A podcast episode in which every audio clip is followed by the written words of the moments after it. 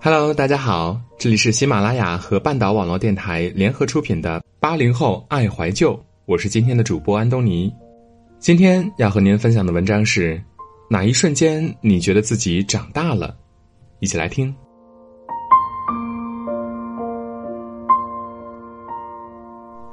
很多人都会拒绝长大，害怕长大，总觉得身边有朋友、有父母的依靠，自己就可以肆意妄为，无所畏惧。但很多时候，人生的路都要一个人走，父母朋友不能一路同行。我们不得不逼着自己成熟一点吧。然后突然某一天，你发现你好像可以独立了，甚至可以反过来去照顾他们了。那一刻，才恍然意识到，自己真的长大了。我之所以任性，之所以不想长大，是因为我们有后盾。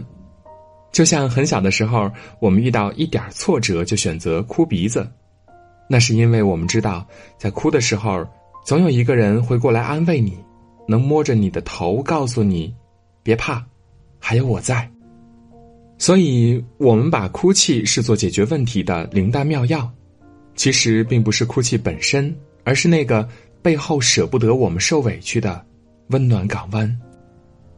曾经在一本书上，我写过我一个初中好友的故事。一直以来，她都是一个非常娇气的小女孩，在父母的溺爱中像个长不大的孩子。直到大学毕业之际，她的爸爸被查出了癌症晚期。仿佛一夜之间，她丢开了所有的幼稚外壳，变得异常坚韧。那段日子，她特意请了半个月的假，从成都回到老家。二话不说，带着只有一个月寿命的爸爸买了机票，来了一场说走就走的旅行。我没有给他电话，只是偶尔在朋友圈看见他发的一些照片和文字。照片中，他带着爸爸去了很多地方，几乎没有一张是愁眉苦脸的，全部都是笑容灿烂。这些照片中有和爸爸站在大雁塔下面吃拉面，和爸爸在洱海里猜拳划船。和爸爸爬上泰山顶看日出，让我看到的不是生命的即将远离，而是一种快要冲破尘世的另外一种重生。我曾经问过他一个问题：从当时得知那个消息到现在，你有没有哭过？他说：以前总觉得哭能解决所有问题。高一被喜欢的男生拒绝，回家哭了一晚上。我爸坐在我床边，给我绘声绘色的讲了当年如何死缠烂打追我妈的糗事儿，结果把我给逗笑了。大一因为专业不喜欢，寝室关系处理不当被排挤，最终受不了就打电话跟我爸哭诉。我爸安慰了我一晚上，说哭泣是不能解决问题的。后来我睡着了，早上起来发现手机还在通话中。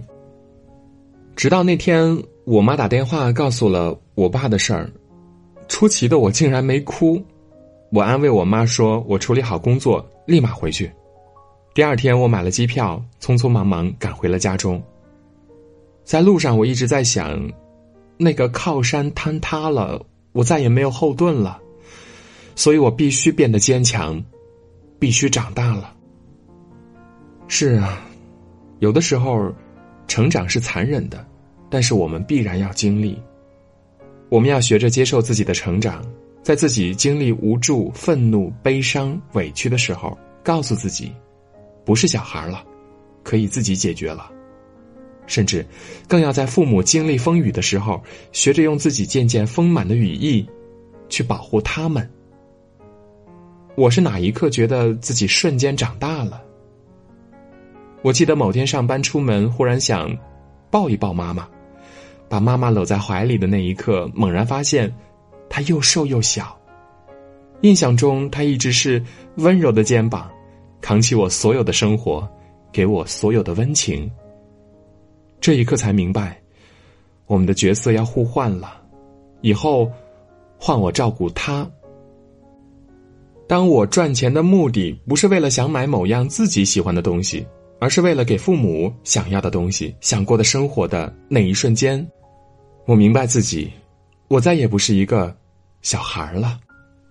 所以，愿你永葆童真，更愿你成长为一个连你自己都喜爱的大人模样。